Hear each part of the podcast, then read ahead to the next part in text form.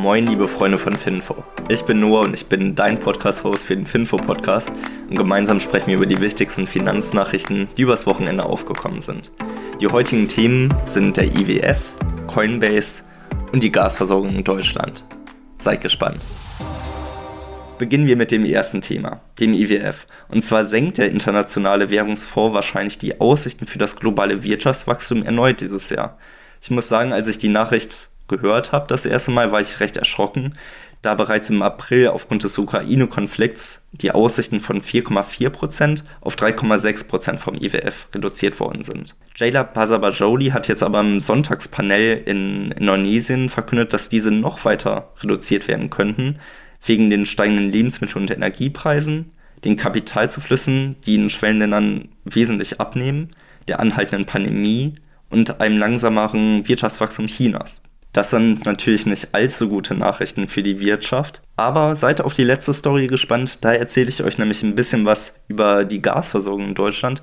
Und dort kann es dann wieder einen kleinen Lichtblick geben. Seid gespannt. Bevor wir aber zu der Gasversorgung Deutschlands kommen, möchte ich erstmal einen kleinen Abstecher zu Coinbase machen. Und zwar sind diese nicht mehr in den Top 10 der größten Kryptobörsen nach Handelsvolumen.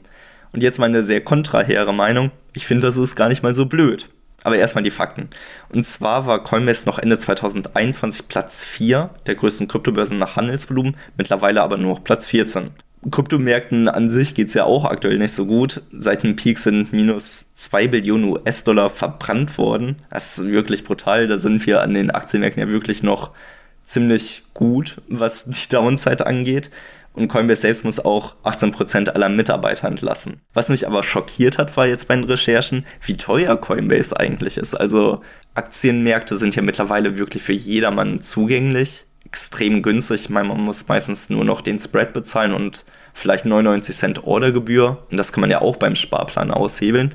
Aber Coinbase ich glaube, diese Gebühren, die hatten wir nicht mal vor 50 Jahren am Aktienmarkt. Jetzt einmal kurz anschneiden, gibt jetzt ein paar viele Zahlen und Fakten, aber ich finde es trotzdem interessant und möchte es einmal mit euch teilen.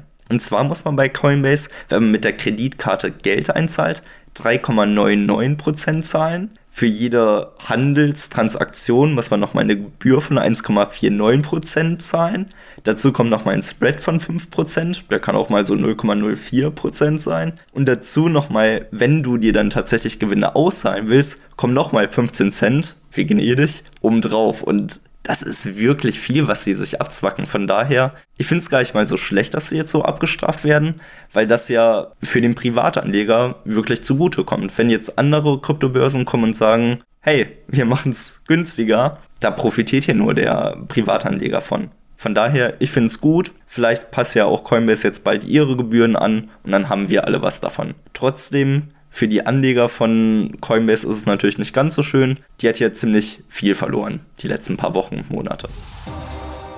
Wo wir aber gerade schon von teuren Preisen und hohen Gebühren gesprochen haben, da kommen wir natürlich jetzt an aktuellen Gaspreisen in Deutschland nicht vorbei. Aber damit könnte jetzt auch bald Schluss sein. Das zumindest denkt Klaus Müller und das ist der Leiter für die Bundesnetzagentur. Ich finde, das sind recht aufmunternde Worte für den Start in die neue Woche, weil die Nord Stream 1 Pipeline, die wurde jetzt wegen Wartungsarbeiten geschlossen letzte Woche, aber dadurch ist jetzt kein signifikanter Preisanstieg passiert und deswegen glaubt jetzt Müller, dass es tatsächlich jetzt das Gaspreisplateau sein sollte, was uns natürlich alle freuen würde in Deutschland. Ich meine, die Preise sind wirklich hoch gestiegen. Das macht aktuell keinen Spaß. Am Donnerstag selbst wird dann aber wieder die Nord Stream 1 Pipeline geöffnet. Hoffen wir mal, dass Putin uns dann ein bisschen Gas wieder durchschicken lässt und dann sollte es laufen. Insbesondere, weil auch nochmal die norwegischen Ströme, die hatten ein paar Probleme, die werden jetzt aber auch wieder aufgenommen. Da kriegen wir einfach mehr Gas wieder und dadurch sollte, weil natürlich auch mehr Angebot da ist, Nachfrage, denken wir mal, wird konstant bleiben, dann werden die Preise sich nach unten entwickeln wieder und wir können günstiger tanken oder was wir sonst mit dem ganzen Öl und Gas anstellen wollen.